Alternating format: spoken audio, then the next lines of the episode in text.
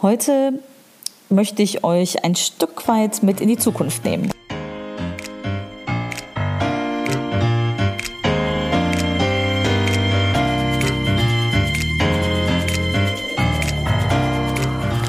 Herzlich willkommen im Podcast Chancen denken, wie wir in der Digitalität leben wollen. Ich bin Andera Gadeib, verheiratet, Mutter von drei Kindern, Autorin, Digitalunternehmerin und Online-Enthusiastin. Meine Passion ist es, die Zukunft zu gestalten und das digital und analog und zwar immer für den Menschen. Wenn du auch Spaß daran hast und wissen willst, wie du dies anpacken kannst, dann hör hier rein. Danke, dass du die Zeit nimmst. Los geht's. Heute möchte ich euch ein Stück weit mit in die Zukunft nehmen. Und zwar in, ähm, werde ich einen Ausschnitt meines Buches ähm, hier besprechen. Das Buch heißt äh, Die Zukunft ist menschlich und ist geschrieben als Manifest für einen intelligenten Umgang mit der Digitalisierung in unserer Gesellschaft. So ist der Untertitel. Ich möchte euch ein wenig mitnehmen und äh, in den Diskurs gehen dazu, sehr gerne. Vielleicht ein Kuriosum vorweg. Das Buch gibt es jetzt äh, zwei Monate, gut zwei Monate. Und äh, das Aufregendste war natürlich, äh, nachdem es veröffentlicht wurde, dass es bei Amazon gelistet ist, beziehungsweise eigentlich schon kurz bevor es dann ausgeliefert wurde. Und äh, dann steht da unten immer, in welcher Rubrik das Buch spielt. Und es stand dort äh, chinesische Politik und koreanische Politik. Und der Verlag sagte, na, es ändert sich noch, das wird automatisch einsortiert. Also schöner Effekt der Digitalisierung, es wird automatisch einsortiert. Und ganz ehrlich, also nicht erschrecken, das Buch hat tatsächlich nicht viel oder eigentlich gar nichts mit der Politik dieser beiden Staaten zu tun.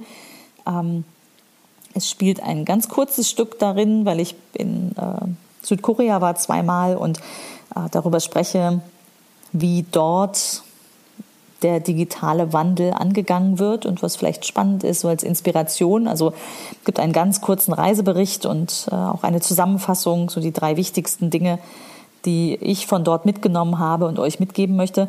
Aber das hat nun wirklich nichts mit der nord- oder südkoreanischen Politik zu tun, schon gar nicht mit der chinesischen Politik. Also ich muss mich jetzt mal damit auseinandersetzen, wie man bei Amazon denn richtig einsortiert wird. Eine Aufgabe für die nächsten Tage. Äh, ich werde berichten, wie gut es funktioniert hat. So viel zu, dem, zu den digitalen Kuriositäten, aber jetzt der versprochene kurze Einblick. Ähm, vielleicht beginnend mit dem chinesischen Sprichwort, das der ein oder andere von euch vielleicht kennt. Dort heißt es, wenn der Wind der Veränderung weht, bauen die einen Mauern und die anderen Windmühlen. Und äh, du ahnst schon, ich möchte ganz gerne gemeinsam mit dir Windmühlen bauen. Äh, die Veränderung ist ganz klar, dass das Digitale da draußen und ähm, nicht nur da draußen, sondern auch in unserer Hosentasche äh, eigentlich täglich, privat wie im Job und ähm, für alle, für Eltern, für Kinder, Enkelkinder. Äh, damit habe ich mich auseinandergesetzt und setze mich eigentlich schon seit, seit 20 Jahren, über 20 Jahren damit auseinander. Ich komme selbst aus der Wirtschaftsinformatik und habe irgendwann recht früh, als gerade so die ersten Webseiten für Firmen gebaut wurden im Jahr 95, hat es mich eher zufällig gepackt. Davon erzähle ich vielleicht auch einmal, aber das soll jetzt hier nicht das zentrale Thema sein. Ähm, ich habe gesagt, ich möchte ganz gerne auf eine Reise gehen und äh, die geht so. Wir befinden uns im Jahr 2050, einem Jahr, in dem alles digitalisiert ist, was digitalisiert werden kann. Die lange Ankündigung ist wahr geworden. Und wir werden uns fragen, wo steht der Mensch? Wir schauen uns in die Augen und stellen fest, dass wir immer noch da sind. Ja, dass es sogar Dinge gibt, die zutiefst human geblieben sind und, hoch, entgegen allen Vorhersagen, nicht von Maschinen übernommen wurden. Im Gegenteil, der Mensch wird hier nun besonders wertgeschätzt, mehr noch als vor Beginn der digitalen Revolution. Und ich frage mich im Buch, das war jetzt ein ganz kurzer Ausschnitt, ähm, wie eigentlich unser Leben aussehen wird im Jahr 2050. Äh, es ist wirklich meine absolute Passion, die Zukunft zu gestalten und das immer für den Menschen, mit dem Menschen. Äh, ich selbst mache jetzt 20 Jahre Online-Marktforschung mit äh, meinem ersten Unternehmen. Und ich finde es total spannend, vom Schokoriegel bis zum Elektroauto oder inzwischen auch zur Drohne, also wirklich sehr zukunftsgerichteten Themen oder äh, Fortbewegungsmitteln in dem Fall. wie wir diese so gestalten, dass sie wirklich uns Menschen dienen und nicht äh, das Schreckensszenario, das vielleicht in dem einen oder anderen Science-Fiction-Spiel, äh, Science-Fiction-Film schon spielt, ähm, dass der Mensch eigentlich gar keine Rolle mehr spielt. Ich glaube, das wird nicht kommen. Ich glaube aber auch, wir müssen dafür gemeinsam etwas tun und ähm, ich finde so ganz schön das Zitat von Konfuzius, äh, viele, viele hunderte Jahre vor Christus, der sagt, auch der weiteste Weg beginnt mit einem ersten Schritt. Äh, finde ich sehr schön, das Zitat. Ich glaube, wir alle gehen ständig erste Schritte und ich möchte uns gemeinsam so ein bisschen noch mehr motivieren und äh, vielleicht auch ein bisschen pushen, dass wir, dass wir Spaß daran haben und äh, gemeinsam diesen ersten Schritt in eine, eine sehr schöne, verheißungsvolle Zukunft zu bringen, die so das äh, eigentlich eine Harmonie zwischen Mensch und Maschine, also Computer ist bei mir oft einfach in kurz die Maschine, ähm, also wirklich eine Harmonie zwischen Mensch und Maschine bringt. Und äh, die Reise in die Zukunft könnte so aussehen, ähm, nehmen wir mal an, wir reisen 20 Jahre voraus und ein typischer Tag sieht so aus. Noch bevor ich wach werde, auf meiner intelligenten Matratze äh, registriert die die Schlafqualität und stellt automatisch die optimale Temperatur ein. Falls du dich wunderst, im Hintergrund, mein Hund schläft gerade und träumt. Also die komischen Geräusche sind ein träumender Hund. Aber zurück zum Tag in der Zukunft. Das war jetzt vollkommen aus der Realität gegriffen. zurück in die Zukunft. Ähm, wir sind auf der intelligenten Matratze, die merkt, wenn ich wach werde und äh, wenn ich wach werde, sendet sie automatisch ein Signal an die Kaffeemaschine. Die weiß, was ich gerne mag um die Uhrzeit und äh, wenn ich dann so aus dem Bad taumele, dann wartet da schon mein Lieblingscappuccino auf mich, aktuell mit äh, leckerer Ersatzmilch, meiner Lieblingsmarke, die ich entdeckt habe. Und frisch gebrüht kann ich dann also mit diesem Cappuccino wach werden und äh, genießen. Nur der Kaffee reicht nicht als Flüssigkeit über den Tag, also habe ich den ganzen Tag meine intelligente Flasche dabei. Der Sensor in der Flasche, der misst, wie viel ich trinke. Wenn das zu wenig sein sollte, blinkt sie lustig und die Flasche sendet mir auch eine kurze Push-Nachricht auf mein Handy und erinnert daran, dass ich doch unbedingt noch mal einen großen Schluck nehmen sollte. Was reingeht, muss auch raus. Die intelligente Toilette analysiert wichtige Vitalparameter aus meinem Urin oder auch über den Blutdruck, ähm, äh, der über den Sitz gemessen werden kann. Äh, die Daten werden automatisch an den Arzt gesendet. Der meldet sich, wenn irgendwas Auffälliges ist, mit einer passenden Therapie und die passende App sagt mir, was ich über den Tag denn essen sollte, ähm, damit meine Bioparameter denn äh, nicht auffällig werden. Ich mache mich auf eine Kurzreise auf und äh, chatte kurz mit meinen Haushaltsgeräten per App. Der Kühlschrank schlägt vor, er hat einen Stromsparmodus, äh, dass er den aktivieren möchte.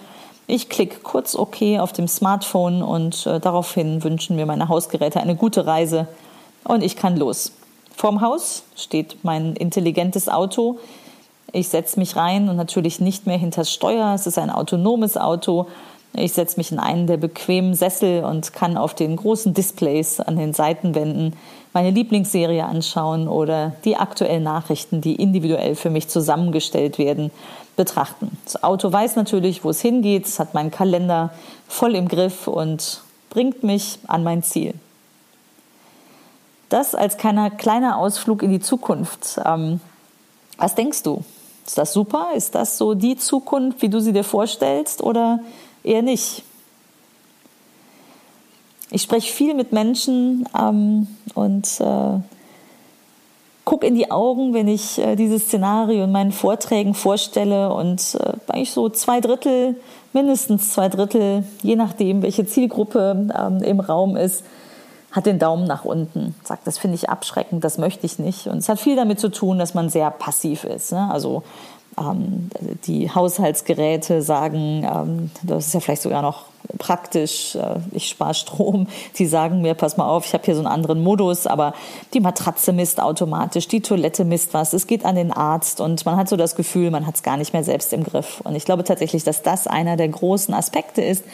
Äh, wir werden viel über Daten reden, ähm, wo wir Daten hinterlassen, wie wir damit umgehen. Ähm, aber ich glaube tatsächlich, dass wir, dass wir in diesen Modus kommen müssen, äh, jeder einzelne von uns, dass man es aktiv gestaltet. Und äh, ich habe ein paar Ideen dazu, wie das gehen kann. Ähm, Ich habe den Podcast bewusst Chancendenken genannt, äh, weil ich denke, wir müssen die Chancen sehen, nicht die Risiken in der Digitalisierung. Naja, was heißt müssen? Ich rate dazu. Ich habe ein paar, ähm, viele, viele Methoden eigentlich in den letzten Jahren ausprobiert und äh, möchte einige davon euch mitgeben. Und viele davon sind tatsächlich geeignet, irgendwie sofort umzusetzen, einfach mal zu schauen, was macht das, wenn ich irgendwie im Job beispielsweise das Gefühl habe, es überrennt mich jetzt hier und ich habe es nicht wirklich im, im Griff, nicht äh, äh, bin ich in der Lage, diese ganzen digitalen Automatismen, die eingeführt werden oder neue Produkte, wirklich zu beherrschen und selbst zu gestalten, also selbst in die aktive Gestalterrolle zu kommen. Das ist etwas, ähm, wo ich mich ausführlicher in den kommenden Wochen und Monaten ähm, mit, äh, mit dir in diesem Podcast auseinandersetzen möchte. Und äh, um jetzt heute nicht zu lang zu werden, ich habe mir vorgenommen, ich möchte immer so zehn Minuten ähm, Zeit verbringen. und wenn ich Gäste habe, wird es automatisch länger werden. Das wird es auch geben. Ich habe viele Interviews geplant. Aber dann möchte ich dir, wenn du jetzt schon neugierig bist und sagst, ja, was ist denn das? Äh, welche Lösungsansätze gibt es oder welche Methoden? Dann äh, empfehle ich dir meinen Methodenkasten zum Chancendenken. Ich habe so eine Anleitung zum Chancendenken auch selbst äh, in Sketchnotes gezeichnet. Das äh, packe ich in die Show Notes, da kannst du reinsehen. Dann danke ich dir, dass du dir heute die Zeit genommen hast für mich. Das war ein äh, kurzer Flug in die Zukunft, um äh, mit und ohne Hund wieder zurück in die, in die Vergangenheit zu kommen. Ich freue mich, wenn du auch nächste Woche wieder dabei bist und äh, fände es ganz spannend zu hören, ob was Spannendes für dich dabei war. Äh, leg los, einfach nach dem Motto, äh, einfach mal machen. Das ist übrigens eine Methode. Und äh, wenn du tiefer einsteigen möchtest, äh, ganz unruhig geworden bist, lies sehr gerne mein Buch Die Zukunft ist menschlich. Das bekommst du beim Buchhändler deines Vertrauens, also auch um die Ecke, nicht nur online.